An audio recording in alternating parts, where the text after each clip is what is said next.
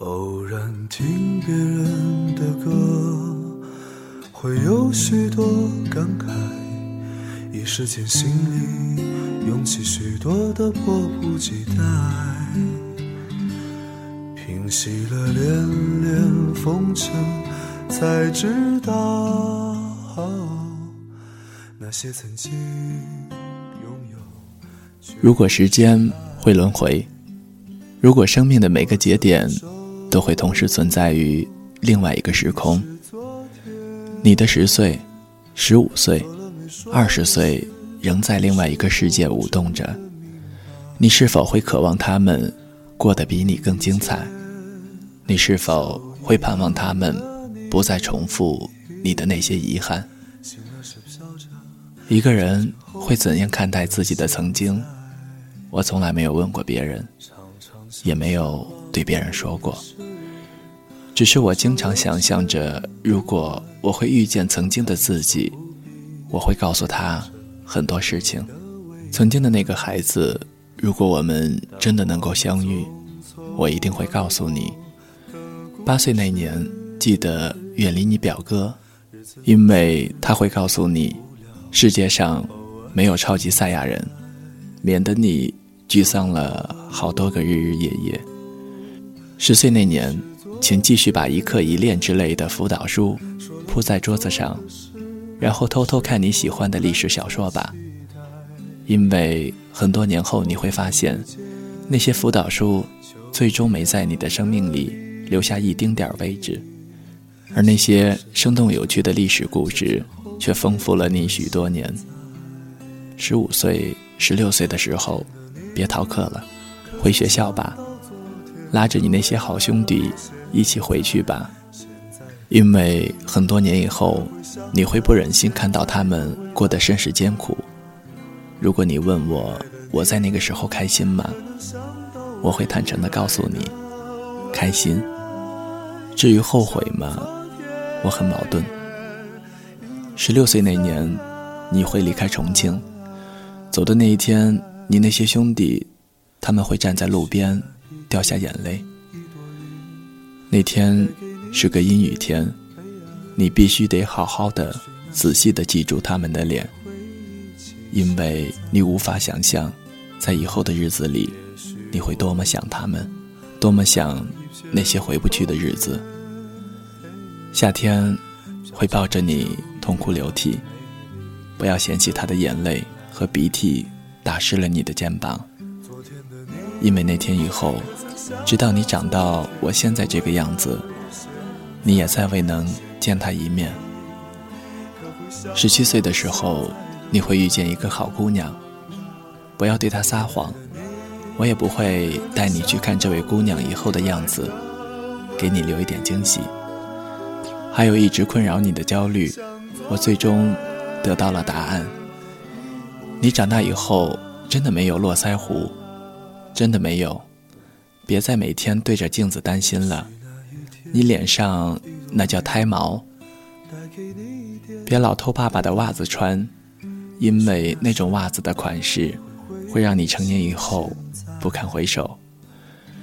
如果你还没有读学前班，那么再等等吧，因为你总会上学的，并且你上学以后就会发现，其实你不爱上学。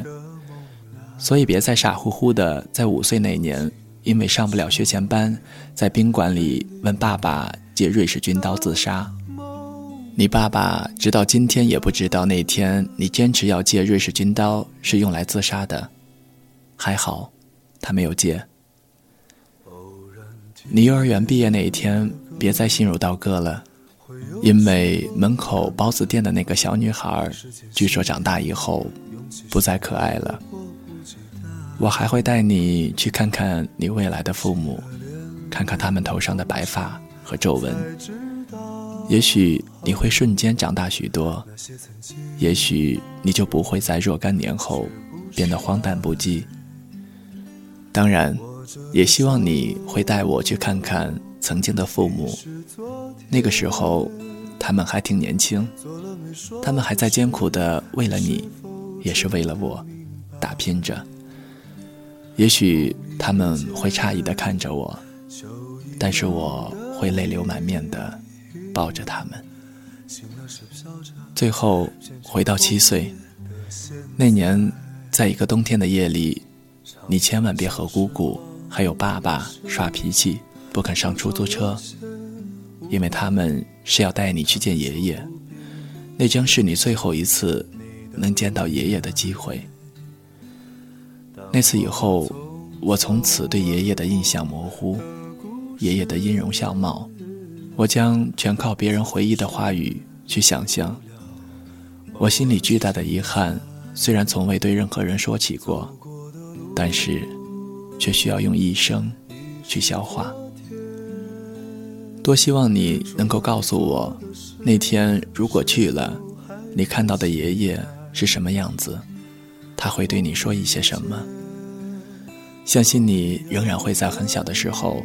躺在床上想你以后怎么度过一辈子，你那些琐碎又不靠谱的想法，点点滴滴的以为足以拼凑出一个人的一生，诸如吃个蛋挞、喝两杯牛奶之类的。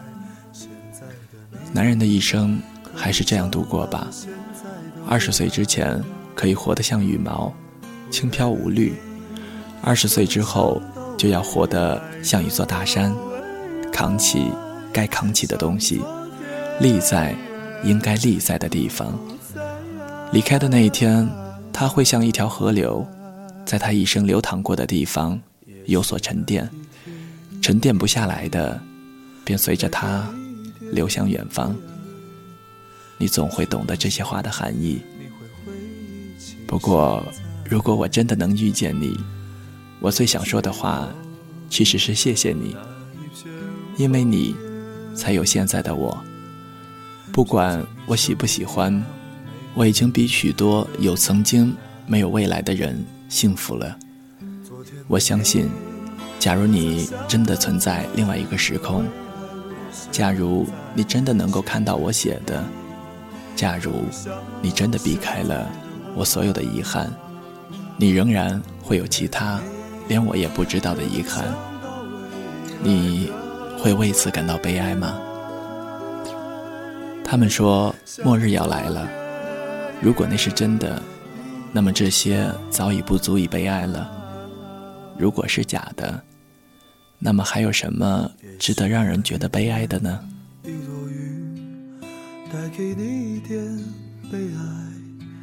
也许那时回忆起现在。也许我如那一片红叶，飘进你秋一样美丽的梦来，飘进你秋一样美丽。